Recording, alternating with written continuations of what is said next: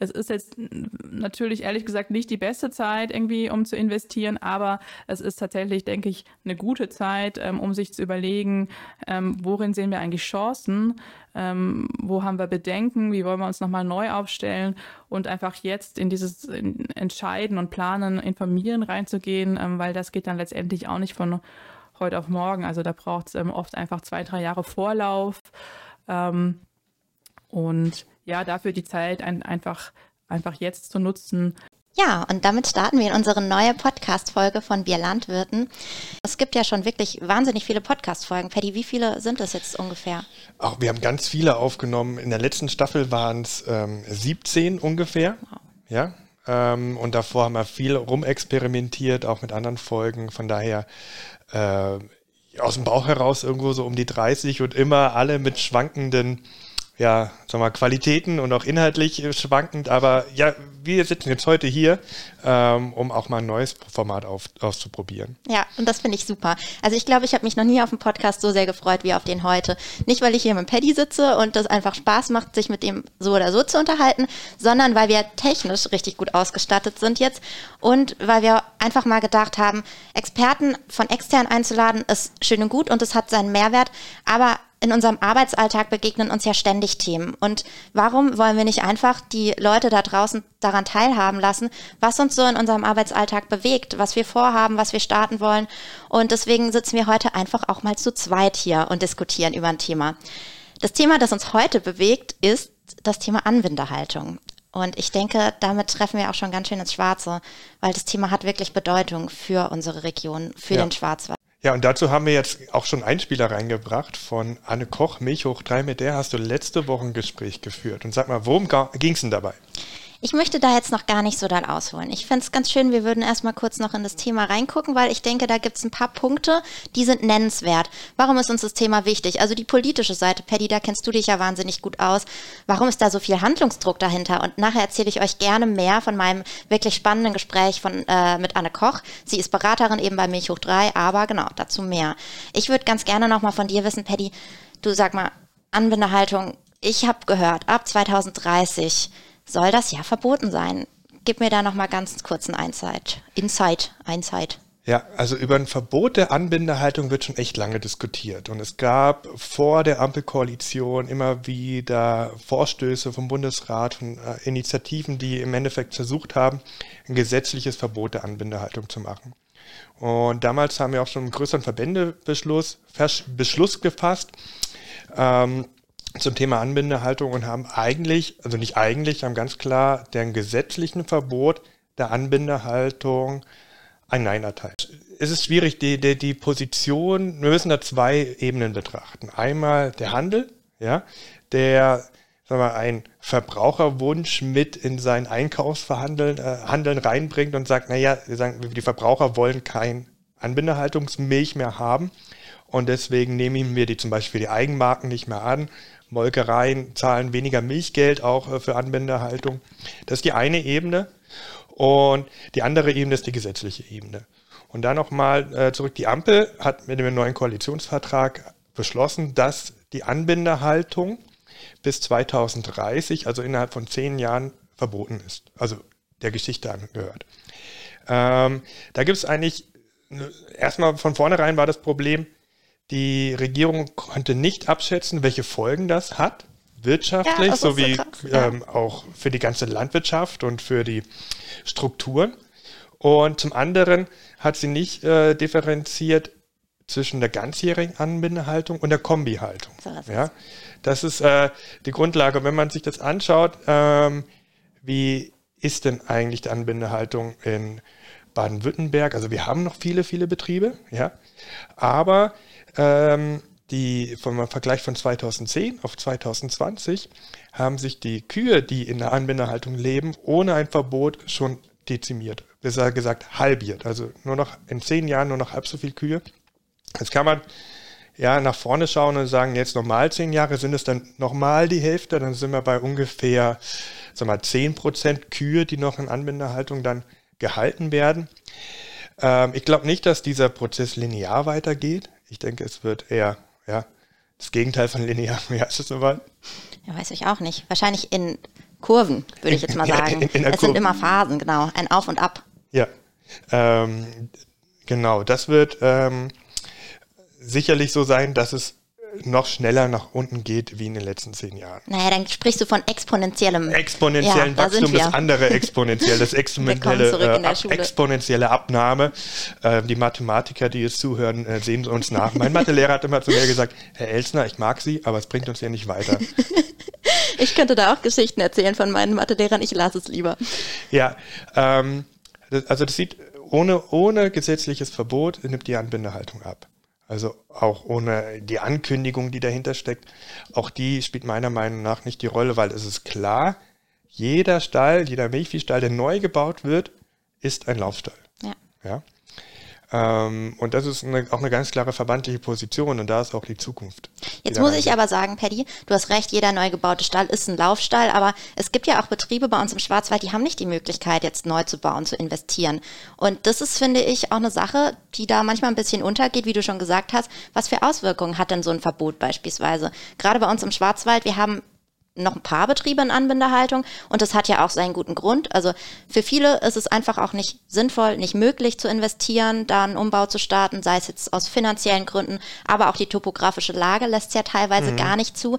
Also da müssen ja auch flexible Lösungen erarbeitet werden und vor allem müssen die Betriebe mitgenommen werden in meinen Augen, weil ich denke, das ist allen da draußen bewusst, was für eine wirklich wichtige Rolle diese kleinstrukturierte Milchviehhaltung für den Schwarzwald, für die Kulturlandschaft und damit ja auch für die Biodiversität Diversität hat. Also das ist ja total wichtig. Die bewirtschaften Hanglagen, mhm. Grenzertragsstandorte, kleine Flächen mhm. und sorgen dafür, dass unser Schwarzwald so aussieht, wie er aussieht. Und ja, da muss man einfach finde ich, auch von unserer Seite aus als Verband gucken, wie können wir den Leuten Perspektiven aufzeigen. Ja, ähm, das ist genau ist auch der Punkt, weshalb ähm, die Anbindehaltungsbetriebe in Süddeutschland natürlich sind. Das sind die kleinstrukturierten Betriebe. Und wenn ich das so mal von der öffentlichen Brille her ein bisschen bewerten würde, dann haben, sind wir hier eigentlich in einem Thema drin, was in der Öffentlichkeit extrem sensibel kommuniziert wird. Ja, Tierhaltungsthemen grundsätzlich. Und dann geht es um Anbindehaltung. Und der, der, der Spruch, ja, das, ist, das arme Tier ist das ganze Jahr über angebunden. Das ist eigentlich etwas, was in der Öffentlichkeit extrem triggert ja. oder extrem triggern würde. Ähm, reell, natürlich gibt es böse Stimmen in der Öffentlichkeit, die dagegen auftreten. Aber wir haben im BLAV vor einigen Jahren auch schon äh, in unserer Weihnachtspressefahrt einen, Anbinder, einen Bio-Anbinderhaltungsbetrieb besucht, der in der Kombihaltung war. Und es wurde zum einen total gut aufgenommen von den Journalisten vor Ort, haben gesagt, toll, dass ihr euch diese, auch diesem schwierigen Thema stellt. Es gab vor was ein Jahr ungefähr, ein toller Artikel in der Badischen Zeitung, der Den es normal angeschaut super, hat. Ja. Und der, dieser große öffentliche Aufschrei, deswegen ist eigentlich in meinen Augen ausgeblieben im Verhältnis zu dem, was Tierhaltungsdiskussionen normalerweise in der Öffentlichkeit äh, ausrufen. Und von daher glaube ich, dass so ein gewisses Grundverständnis bei der Bevölkerung schon da ist, dass sie sehen, ja, Anbindehaltung finde ich nicht gut, aber diese kleinen Schwarzwaldbetriebe finde ich auch gut. Das, da ist so ein bisschen die, äh, die Differenz drin bei vielen Betrieben, die das, ähm, oder bei der Öffentlichkeit. Ich glaube, man versteht es relativ gut. Ja. Relativ. Aber es geht trotzdem nicht so weit, was äh, in meinen Augen eigentlich das Kernproblem ist, ja, dass sie langfristig nicht differenziert wird, also die Öffentlichkeit, der Konsument zwischen einer Kombihaltung, also Weidehaltung im Sommer, Anwendehaltung im Winter, ob die, da die Differenzierung stattfinden kann, also okay, ich akzeptiere eine Kombihaltung und ich akzeptiere nicht die ganzjährige Anwendehaltung. Das, ähm, da bin ich skeptisch und da bin ich auf der öffentlichen Seite skeptisch. Auf der politischen Seite bin ich da eher positiv eingestellt. Also ich glaube, auch wenn es aktuell nicht differenziert ist, dass wenn dieses Verbot tatsächlich ähm, in die Diskussion kommt, Bundestag, dass dann differenziert wird, beziehungsweise differenziert werden muss. Ja. Und dafür müssen wir uns auf jeden Fall auch aussprechen. Du hattest es ja schon angesprochen. Es gab diese gemeinsame Erklärung schon 2018, also ich meine, das sind jetzt schon mal vier Jahre, die da dazwischen liegen. Da wurde der Verband ähm, zusammen mit dem LBV und dem bayerischen Pendant und den äh, Landwirtschaftsministerien, die wurden ja schon aktiv. Und auch da ist es ja nicht so, dass man immer nur ablehnt, was Politik und Handel fordern, sondern ganz im Gegenteil. Also auch da wurden explizit die Landwirte angesprochen, die Milchviehhalter. Da wurde schon gesagt, hey, setzt euch mit eurem System auseinander, schaut, was für Möglichkeiten habt ihr und wie kann die betriebliche Zukunftsplanung sinnvoll gestaltet werden, mhm. mit Blick auf eben die Entwicklung gesellschaftlich und politisch. Ähm, jetzt hatte ich vorhin ganz kurz angesprochen das Thema Biodiversität und Weidetierhaltung und da ist mir noch eine Sache eingefallen, die ich einfach nochmal mitgebracht habe hier in die Runde. Und zwar gibt es ja diverse Projekte, die sich rund um das Thema Biodiversität, ähm, Weidetierhaltung drehen. Und eins davon ist beispielsweise das Projekt Gobium, das jetzt vom Öko-Institut ins Leben gerufen wurde. Und Wie heißt das? Gobium heißt das. Gobium. Gobium. Öko, das Öko-Institut, also hier direkt in der Nachbarschaft. Genau, direkt neben uns. Also das ist wirklich gerade ein paar Häuser weiter. Und das Schöne ist, wir sind Partner von diesem Projekt. Und ich hatte da letztens eben so eine kleine Begleitkreissitzung, habe da Einblicke bekommen in das Projekt und wer da mit dabei sitzt und war total happy auch. Und die nehmen sich eben der Frage an, wie die Milchproduktion ökonomisch und gleichzeitig äh, ökologisch sein kann. Also eine sehr große Frage erstmal. Und, und ökonomisch, ökologisch und tierwohlfreundlich? Ja, das wird wahrscheinlich immer mitgedacht. Ist jetzt in der Forschungsfrage nicht explizit genannt worden. Ähm, man muss sich auch ein bisschen fokussieren, weil die gehen da wirklich ziemlich spezifisch vor. Also die gucken, wie können wir dieser Nutzungsaufgabe von kleineren Milchviehbetrieben entgegenwirken, weil das total schlimme Auswirkungen auf die Biodiversität natürlich haben wird.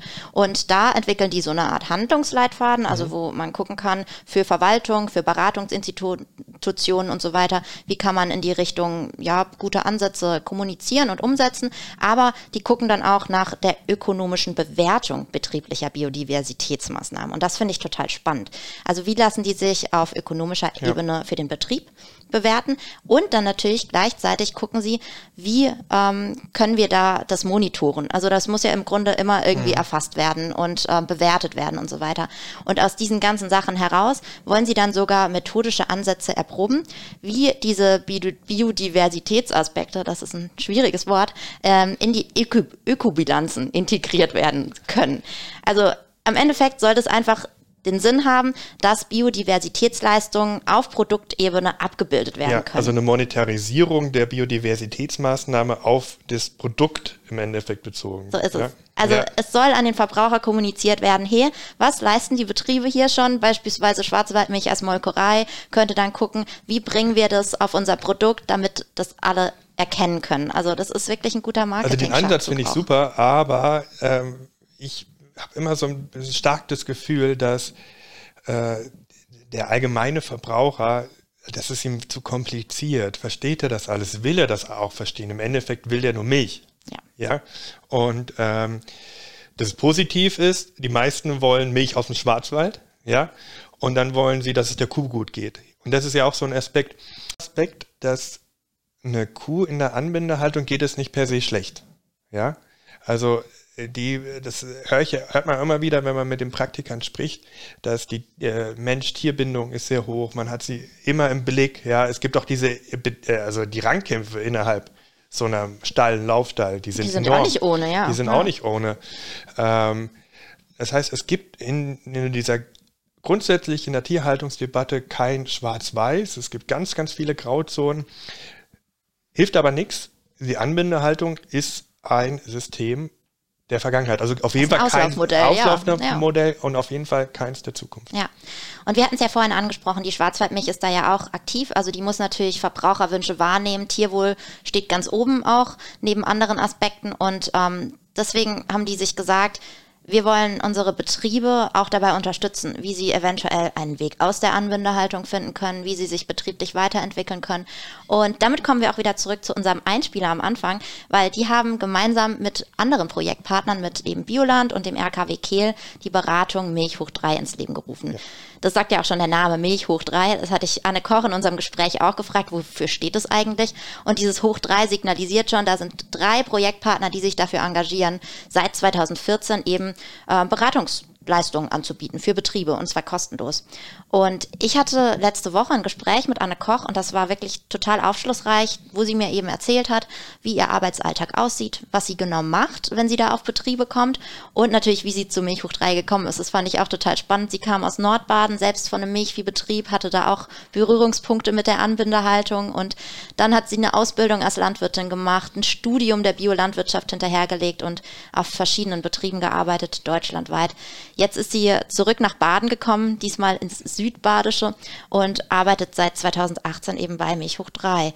Und genau, wir haben euch hier jetzt auch gleich ein paar Snippets mitgebracht, ein paar Ausschnitte aus meinem Gespräch mit ihr, die wir äh, mit euch teilen möchten. Und genau, ich würde sagen, da hören wir mal rein, weil sie hat mir total schön dargelegt, warum es eben auch wichtig ist für Betriebe, sich Beratung zu holen.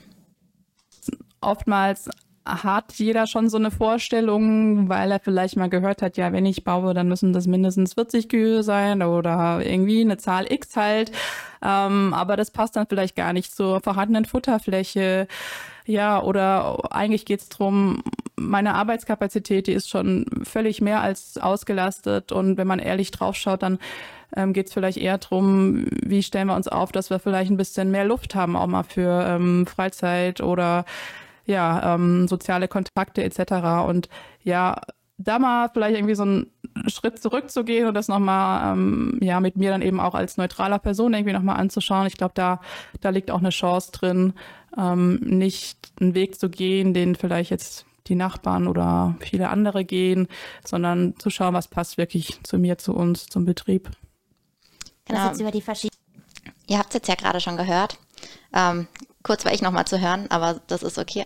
Ähm, nochmal ganz kurz zu unserem Format auch. Ich denke, ihr seht uns nach, wenn der ein oder andere Versprecher drin ist. Das gehört leider dazu. Ge wir, sind, wir sind keine Radio- und Podcast-Moderatoren, noch nicht. Ja? Noch nicht, genau. Mal gucken, wie es noch endet. Aber ich muss sagen, ich finde das auch ganz gut, wenn wir einfach ein bisschen, ja, ein Bekannter von mir würde sagen, liveig sind oder real. Also wenn wir einfach nicht alles so glatt schleifen. Jetzt aber nochmal kurz zurück zum Zitat. Und zwar, Anne Koch ähm, hat mir im Gespräch erzählt, es gibt verschiedene Entwicklungsmöglichkeiten Möglichkeiten. Und die geht sie eben dann auch mit ihren Kunden, mit den Betrieben, wo sie ist, ganz explizit durch. Also die schaut am Betrieb, welche betriebsindividuellen Lösungen gibt es.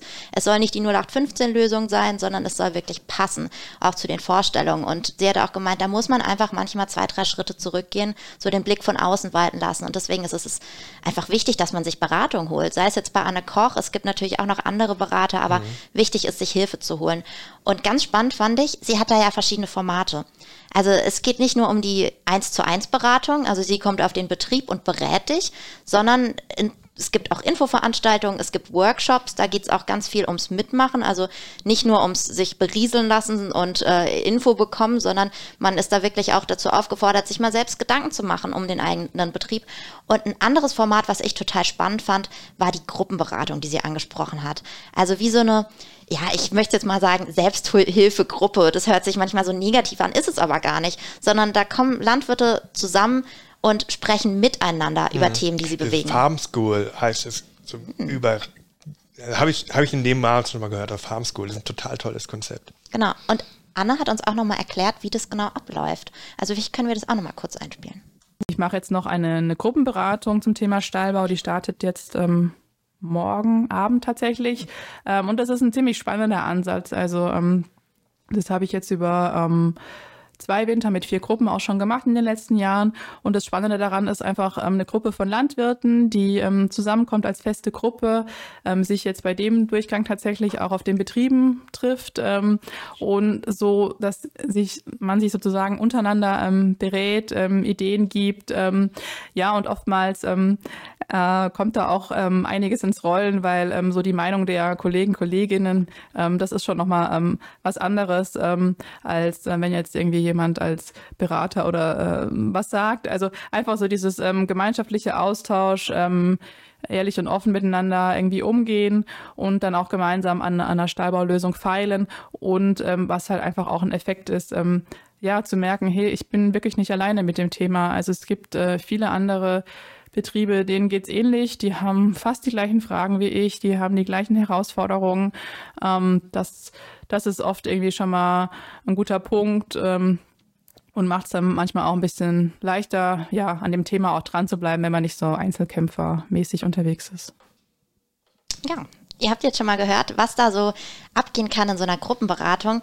Ich will jetzt in diesem Zug noch mal kurz darauf hinweisen, wir haben auch eine Veranstaltung geplant mit Anne Koch. Und zwar ähm, findet am 10. November in Mühlenbach so eine Art Workshop statt. Also wir sind da in einem Restaurant erst und kriegen ein paar Einblicke von Anne Koch, wo sie uns eben erzählt, welche Entwicklungsmöglichkeiten gibt es dann für die Betriebe so per se. Und im Anschluss wird in so einem kleinen Workshop-Teil anhand des jeweiligen Betriebs geguckt, was ist für mich dann das Passende. Natürlich erstmal nur so ein kleiner Einblick. Äh, wenn man dann weitergehen möchte, kann man sich bestimmt mit ihr in Kontakt setzen oder auch so eine Gruppenberatung vielleicht mal buchen. Natürlich, ich hatte es erwähnt, das ist kostenlos wirklich, deswegen eigentlich steht da gar nicht so viel im Weg. Ähm, und am Nachmittag von unserem Termin besuchen wir sogar noch einen Stallumbauer für 27 Milchkühe, auch in Mühlenbach. Mhm. Und Informationen dazu, Paddy, ich denke, die werden demnächst auf unserer Website. Ähm, die sind auf jeden Fall rechtzeitig auf unserer Website, äh, kann ich garantieren. Ja. Ähm, das Thema Beratung, das ist so elementar wichtig in dem Thema. Ähm, ich kann mich erinnern, wir haben einen, ähm, auf dem Bauwerk Schwarzwald so, ein, äh, auch so eine Art Web-Talk gemacht zu dem Thema. Verbote Anbindehaltung heißt es. Da war ein Praktiker dabei, ein Architekt und auch ein Berater. Und ich fand es total spannend. Der Praktiker Landwirt hat selber umgebaut, also den nicht neu gebaut, sondern den Anbinderstall umgebaut zum Laufstall. Und er hat auch der sagt, die haben ewig geplant in der Familie und wie machen wir das und haben sich das rausgesucht und dann sagt er so, der erste Entwurf wollten sie dann in die Förderung gehen und es wurde abgelehnt. Mhm. Ja, und dann haben sie praktisch so ein Rollback gemacht, haben neu gestartet mit einer Beratung und dann sagt er, das war richtig, richtig gut. Ja, also man kriegt gute Unterstützung ähm, vom Land Baden-Württemberg und da gibt es auch eine große Liste, die ist also in diesem Webtalk nochmal aufgelistet, wo kriege ich Beratungsförderung, Milch hoch drei zum Beispiel und auch eine Den Betriebscheck gibt es ja auch beispielsweise. Betriebscheck, es gibt eine Investitionsförderung, ähm, sei es das große AFP oder das kleine AFP. Also es ist natürlich, es könnte immer alles besser sein, aber die Beratung und die Grundlage, die ist, äh, ist da und äh, die muss unbedingt genutzt werden. Genau, die ja. muss man in Anspruch nehmen, wie du schon sagst. Und die Berater, die kennen sich ja auch aus, genau. Was braucht es, damit mein Antrag genehmigt wird? Also damit ich Förderung bekomme, die sind ja. da ja drin. Und deswegen auf keinen Fall zurückscheuen.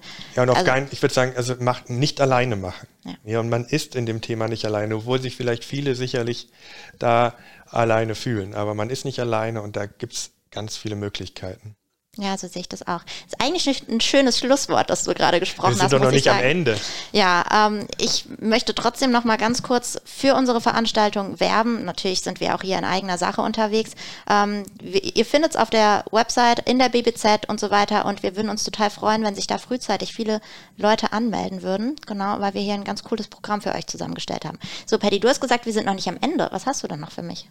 Naja, also worüber ich auch äh, gerne sprechen würde, wohl äh, nochmal anreißen würde, ist das Thema, ich muss ja einen Anbindestall nicht zwingend, wenn ich ihn umbauen will, ähm, nicht wieder mit Kühen belegen. Hm, ja, das ist ein ja? guter Punkt. Ja. Äh, wir waren vor ein paar Jahren, ich muss immer ein paar Jahren, ich bin so schlecht äh, in, zu sagen, Zahlen. Wann in Zahlen. das hatten wir schon. das hatten wir schon. Ähm, wir haben Weihnachtspressverfahrt auch wieder gemacht und haben Montezego besucht. Ja. Ähm, damals auch auf so einen sehr aufstrebenden Ast und immer noch hat dargestellt, ja, Montezego machen Ziegenmilch, Ziegenkäse etc. Ja. Und ähm, die haben auch beschrieben, dass es für viele Betriebe auch eine Möglichkeit ist, einen Anbindestall umzubauen in einen Ziegenstall. Ich kann krieg natürlich mehr Ziegen rein, ne? ich kann das äh, vielleicht kostengünstiger umbauen im Endeffekt und wenn ich einen guten Marktpartner habe, wie Montezego, dann kann ich da auch eine gute Wertschöpfung rausholen. Ich glaube, ich habe selber viel auf einem Ziegenbetrieb gearbeitet während meines Studiums. Man hat, vielleicht haben viele noch so ein bisschen Diskrepanz zum Thema Ziegenhaltung. Die Kuh des armen Mannes hieß ja früher immer gesellschaftliches Ziegenmilch äh, auch so im Umbruch. Äh, die junge Generation sagen, wow, wie gesund Ziegenmilch. Die Alten kennen das vielleicht das noch. Das schmeckt doch nach Ziege, das ist dann immer Ziege. so das Vorurteil. Obwohl der Punkt ist ja, das weiß man, äh, Ziegenmilch heutzutage, die schmeckt nicht nach Ziege. Die böckelt nicht mehr so. Das ah, ist, das sind alte, früher, als man noch so eine Ziege unten im Keller stehen hatte, wo man direkt in den Eimer reingemolken hat. Klar, riecht, schmeckt dann die Milch nach Ziege. Heutzutage ist es ein viel besseres Produkt. Und äh, von daher, das ist eine Möglichkeit. Ich weiß, ich, ich, ich witzel immer so ein bisschen, hey, ähm, wenn Cannabisanbau legalisiert wird, so schwarz, aus dem Schwarzwald Indoor-Produktion. Ah, ähm, aber ich glaube, mit der Vorstellung bin ich relativ alleine. aber auch da unterscheiden zwischen, ähm, genau, was man rauchen und was man eventuell andersweitig nutzen kann. Aber es ist ein anderes Thema, genau. Ja. Und ich glaube, ähm, ich will noch mal kurz zum Thema gesetzliches Verbot zu sprechen kommen. Ähm, wenn man jetzt so ein bisschen recherchiert, ja, die Nachrichten anschaut. Ich meine, wir wissen alle, was am 4, oder was 24, 26.2. passiert ist in Europa. Die Nachrichten zum Thema Verbot Anbindehaltung hören eigentlich auf, faktisch mit dem Beginn dieser Ukraine-Krise. Ja, und ähm, man merkt, dass dieses Thema in den Hintergrund gekommen ist. Und parallel dazu sehen wir halt, ähm, ich nenne es jetzt mal einen natürlichen Ausstieg der Milchviehhalter aus der Anbindehaltung. Und meine Einstellung, ich halte es für unwahrscheinlich, dass dieses Projekt Verbot Anbindehaltung in der jetzigen Legislatur nochmal aufs Parkett kommt. Ähm, schon gar nicht, wenn man jetzt schon die Borchert-Kommission praktisch auf Eis gelegt hat. Also ich finde, das kann sich keine Bundesregierung erlauben, ähm, Borchert wegzuschieben, mehr oder weniger, und dann äh, die Verbote Anbindehaltung vorzuschieben. Also erstmal muss Borchert passieren, ja, oder da was passieren. Und dann kann die Anbindehaltung ins Visier genommen werden, gesetzlich. Das ist meine Einschätzung. Und dann sind wir schon wieder beim Thema, davor muss gewählt werden und dann sind wir schon fast wieder im Jahr 2030. Unterm Strich, ich glaube nicht, dass dieses Verbot über eine gesetzliche Ebene noch durchkommt. Äh, bis 2030. Oder vielleicht macht man zum, aber das kann man sich auch nicht erlauben. Also gesetzlich ähm, wird es da nicht so viel Entwicklung geben, meiner Meinung nach. Aber der Markt ist eigentlich jetzt der entscheidende ja. Player, ja.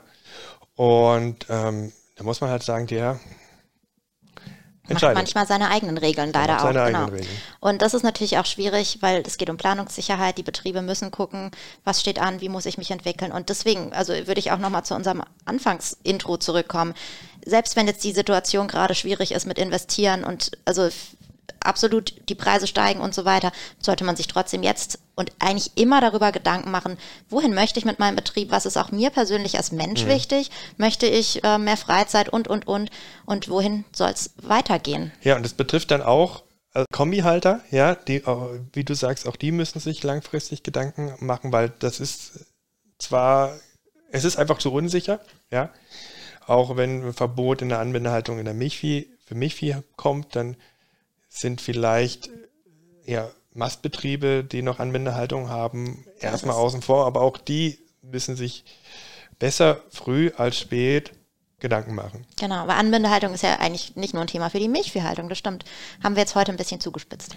Ja, ähm, was wir natürlich, wir haben viele Sachen vielleicht nicht besprochen jetzt hier in der Runde. Es gibt ähm, Bauen im Außenbereich, ähm, Genehmigungsprozesse, die viel zu lange dauern. Man, man, selbst wenn man ein Konzept hat und äh, die finanziellen Mittel hat und dann auch noch, dann kriegt man es nicht genehmigt, etc. Und das sind ganz, ganz, ganz viele Baustellen. Die können wir natürlich in der halben Stunde nicht alle erörtern, aber ich will hoffen, wir haben euch mal so einen guten Überflug und Einordnung zum Thema Anbindehaltung ähm, gegeben. Und wir melden uns bald wieder zu einem neuen Thema. Genau, und ich würde auch noch sagen, wir würden uns wahnsinnig doll über Feedback freuen zu unserem neuen Format. Wie kam es bei euch an? Habt ihr eventuell auch Wünsche? Also was soll in den nächsten kommenden Monaten, Jahren aufgegriffen werden? Wir sind total offen und freuen uns über Beteiligung aus der Praxis und ähm, genau, hoffen, das neue Format hat euch ein bisschen zugesagt und ihr habt ja, uns gerne zugehört. Und ich würde mich freuen, Paddy, wenn wir bald wieder hier zu zweit sitzen und uns über das nächste Thema austauschen. Ich mich auch. Bis bald.